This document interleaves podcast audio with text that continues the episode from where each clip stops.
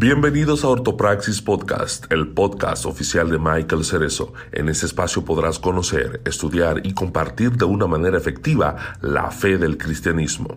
Nos enfocaremos no solo en la ortodoxia de las escrituras, sino también en la praxis de ella en nuestro día a día. Lo vuelva a hacer.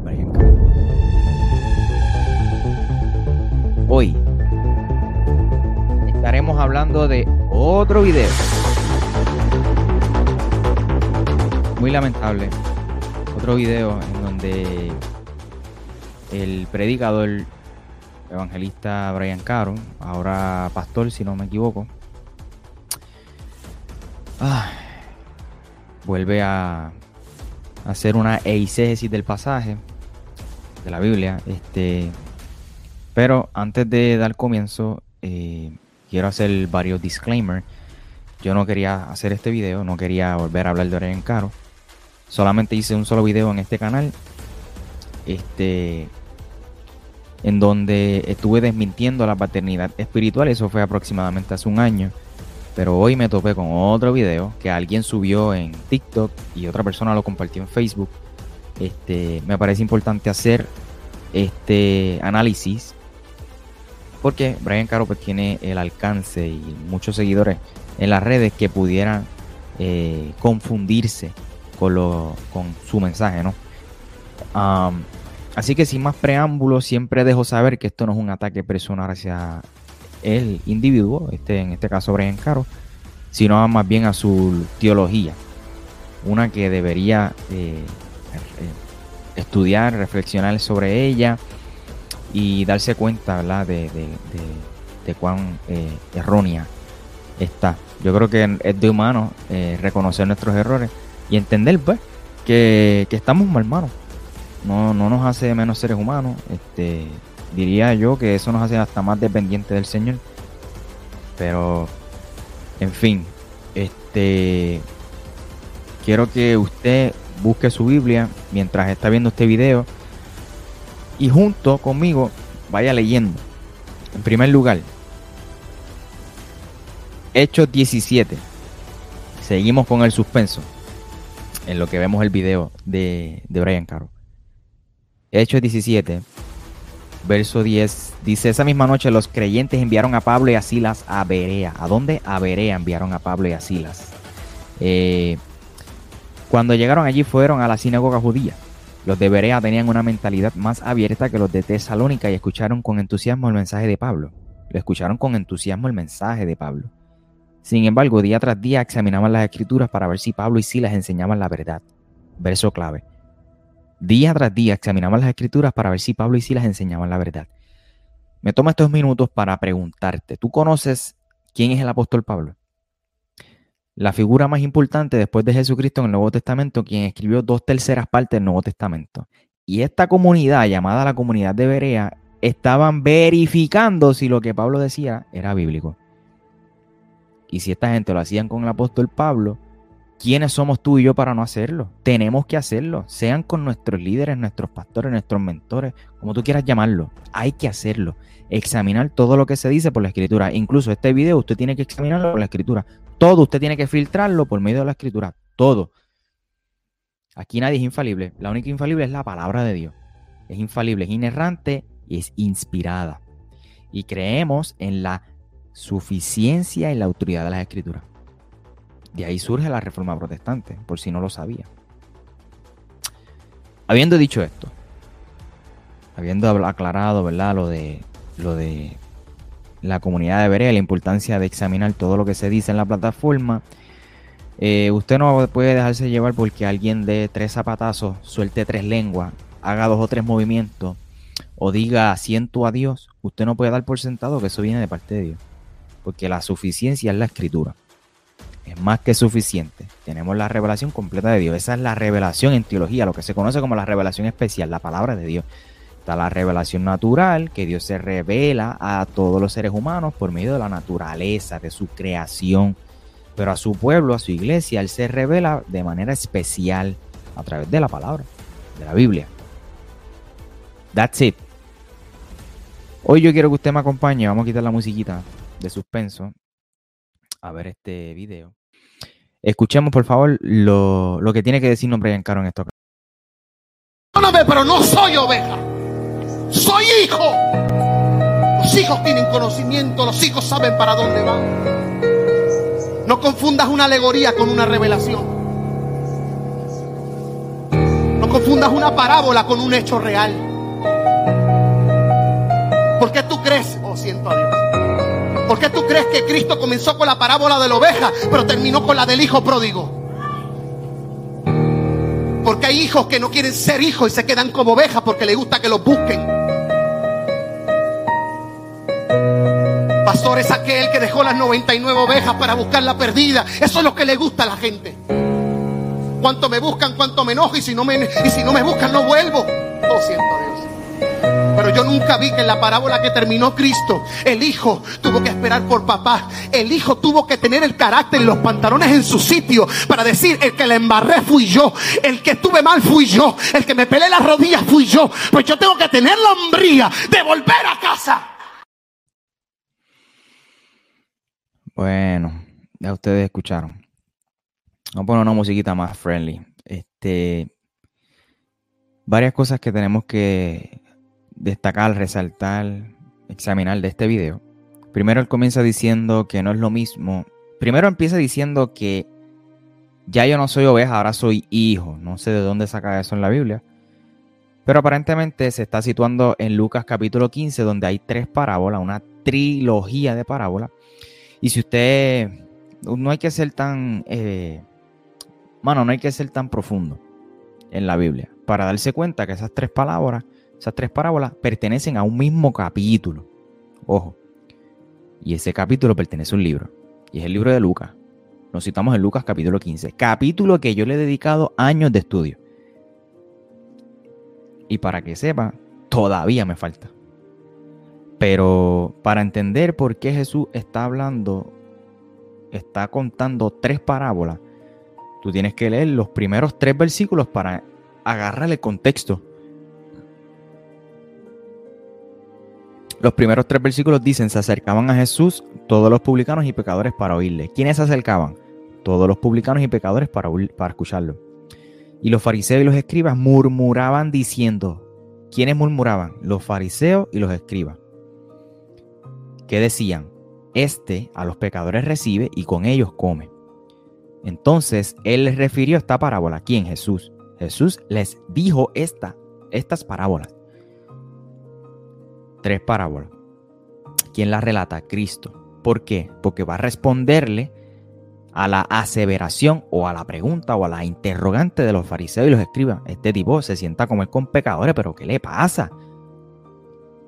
Y Jesús va a responder por qué él se sienta a comer con los pecadores, recaudadores de impuestos y gente de mala fama.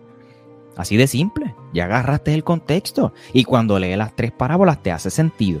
Jesús no está diciendo que uno primero oveja y después termina siendo hijo. Jesús no está diciendo eso, bro. Luego Brian Caro dice que no es lo mismo una parábola que... No es lo mismo una revelación que una alegoría, qué sé yo. Ya ni me acuerdo.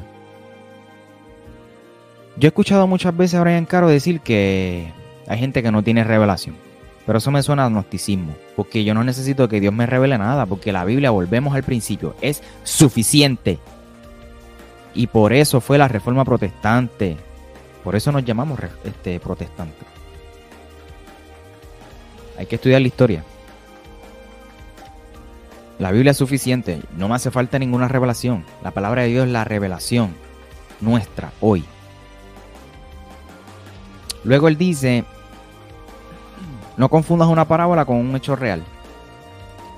Pero entonces él está usando la parábola del hijo pródigo para decir que ya no somos ovejas, somos hijos. Él está usando una parábola. Es parábola de la oveja perdida. Se llama parábola de la moneda perdida y se llama parábola del hijo pródigo.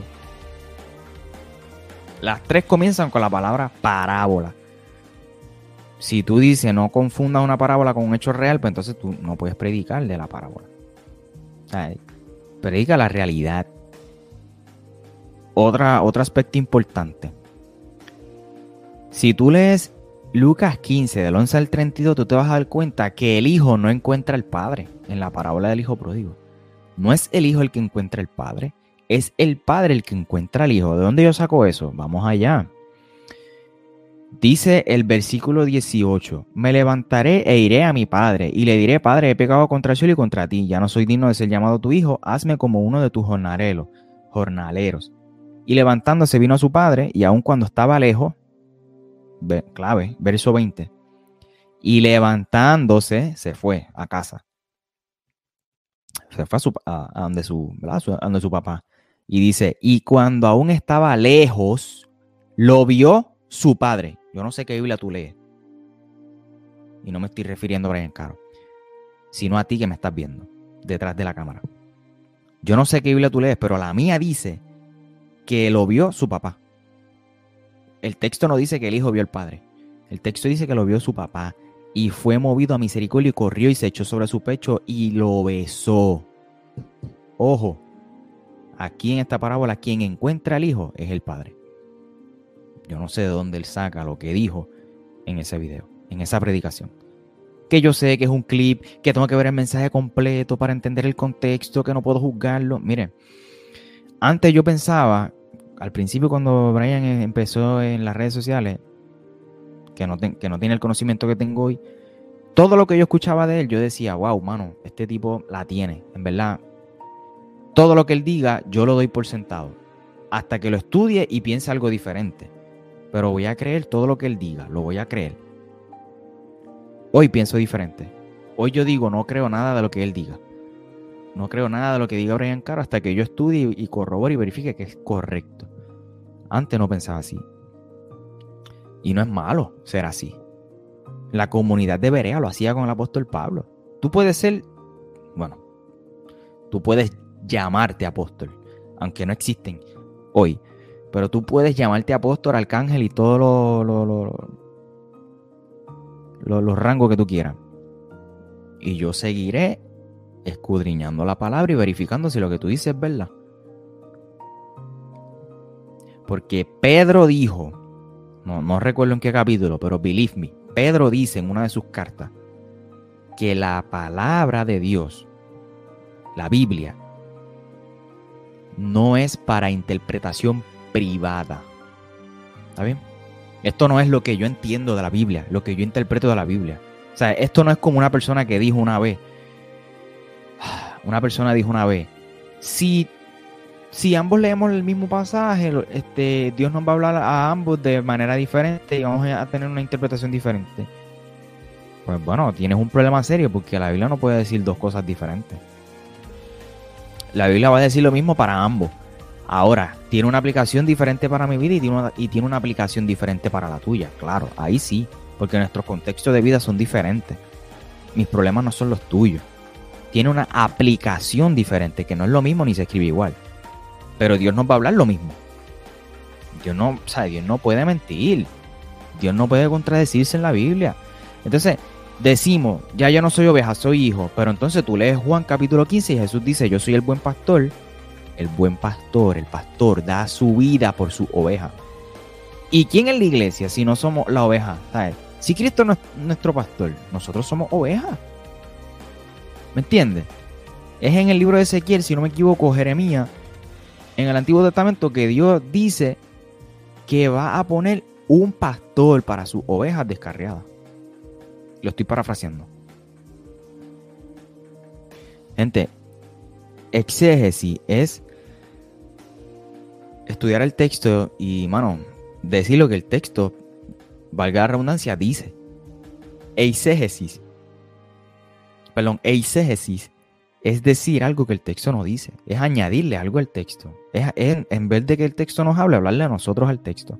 Y la iglesia necesita, lamentablemente, por eso es que los mensajes temáticos, no digo que Dios no los usa, porque Dios me ha hablado a, través de mensajes temáticos, pero los mensajes temáticos se prestan para yo coger versículos versículos y, forzarlos a que digan lo que yo quiero que diga. Que digan algo de acuerdo al tema que yo tengo. Y muchos versículos pudieran, pudieran sí, ciertamente decir o apoyar tu tema. Pero muchos probablemente no. Y los estás forzando a que digan algo que no dice el texto o el versículo sin tomar en cuenta su contexto. Por eso el mensaje temático es tan peligroso. Y necesitamos, la iglesia necesita volver al mensaje expositivo. ¿Qué es un mensaje expositivo? Simplemente exponer lo que dice la Biblia, leer lo que dice el texto y predicar lo que está hablando el texto. Mano, así de simple. Yo no voy a seguir estirando el chicle. Pero yo considero que Brian, mi hermano, de, de corazón, estudia tu teología, revísala, revísala y tu manera de interpretar la palabra. Nosotros usamos la Biblia para interpretar la Biblia. Aquí no hacemos interpretaciones del vacío. Usamos la Biblia para interpretar la Biblia. Si un texto no está muy claro, nosotros vamos a un texto que esté mucho más claro para, para poder interpretarlo. Este, y hago esto públicamente. Primero, no tengo tu número. Y no, y no, y no te conozco personalmente. Pero soy de Puerto Rico. Residente, by the way. Segundo, me acuerdo que hiciste un, el video eh, eh, amonestando, exhortando a Alejandro cuando estaba afirmando que el cannabis era, pues, no era malo y qué sé yo. Hiciste un video público cuando tenías el número de Brian Caro. Por eso fue que él se molestó. Porque teniendo el número de él, no hablaste con él en privado, sino que hiciste un video público y tú dijiste, hago este video público, pues yo lo vi hago este video público porque Alejandro es una figura pública y está engañando a muchos jóvenes. Yo quiero que esos jóvenes que escuchan a Almighty o Alejandro vean este video y entiendan que lo que está haciendo él no está correcto. En, términos simples, ¿verdad? Y resumiendo lo que, lo que se dijo en ese video. Pues precisamente por eso hago este video público. Porque tú tienes mucho alcance, muchos seguidores y mucha de tu teología no es correcta y pudieras estar engañando a personas que te siguen de Puerto Rico y fuera de Puerto Rico, están empezando en la fe y se pueden confundir. Y para mí esto es serio. Serio. Yo sé que tú, a los que estudian la Biblia o a los que se pasan amonestándote en las redes, porque no soy el único, a, lo que, a los que te desmienten, a los que están en contra de la paternidad espiritual, cosa que no es bíblica, yo sé que tú les llamas religiosos o fariseos. Pero Religiosos somos todos, primero. Una cosa es ser religioso, otra cosa es ser legalista. Pero si me van a decir fariseo por hacer esto, pues mano, tienes que quitar el capítulo 17, específicamente los versos del 10 al 15 del libro de los Hechos. El libro de los Hechos, capítulo 15, verso del 10 al 15, tienes que quitarlo de la Biblia. Para tú entonces decir que somos fariseos por hacer lo que hacemos. Porque la comunidad de Berea hacía lo mismo con el apóstol Pablo. Y yo no creo que tú seas más que el apóstol Pablo. ¿Entiendes lo que te quiero decir? Que si la gente lo hacía con el apóstol Pablo, en la Biblia hay evidencia de que se hacía lo que yo estoy haciendo, pues yo tengo que hacerlo no solo contigo, con todo el mundo. Lo que pasa es que volvemos y reitero, tienes un alcance increíble. Y lo que haces con la iglesia en la calle es fantástico, fabuloso. Pero la teología es la que hay que revisar y reforzar. Por eso en la Reforma Protestante siempre se decía, iglesia siempre reformándose o reformada. Siempre hay que estar constantemente evaluando nuestras doctrinas, porque somos, somos falibles. ¿Podemos fallar y cometer errores? Claro que sí. La única infalible y perfecta es la palabra de Dios.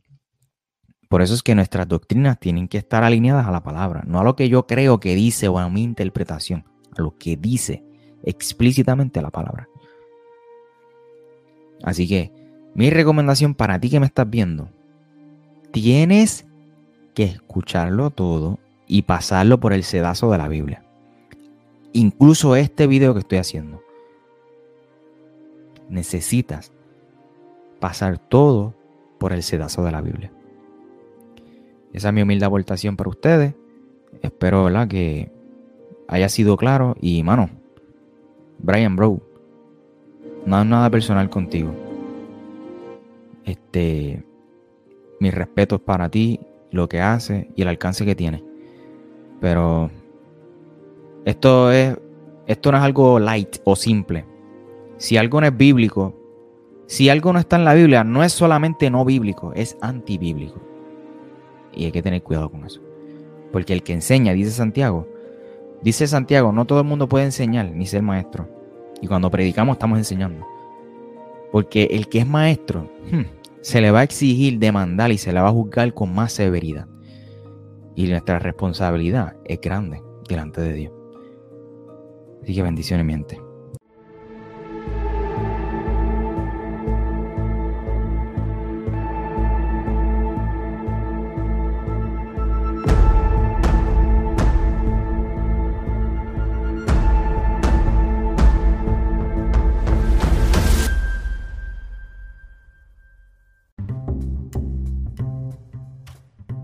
Si te gustó este episodio no olvides compartirlo con otras personas. Recuerda suscribirte y activar las notificaciones. Para estar al tanto del nuevo contenido busca a Michael en las redes sociales como arroba Michael J. Cerezo, donde también publica contenido a diario. Para preguntas, invitaciones y o colaboraciones puedes escribir a www.michaelcerezo.com. Bendiciones.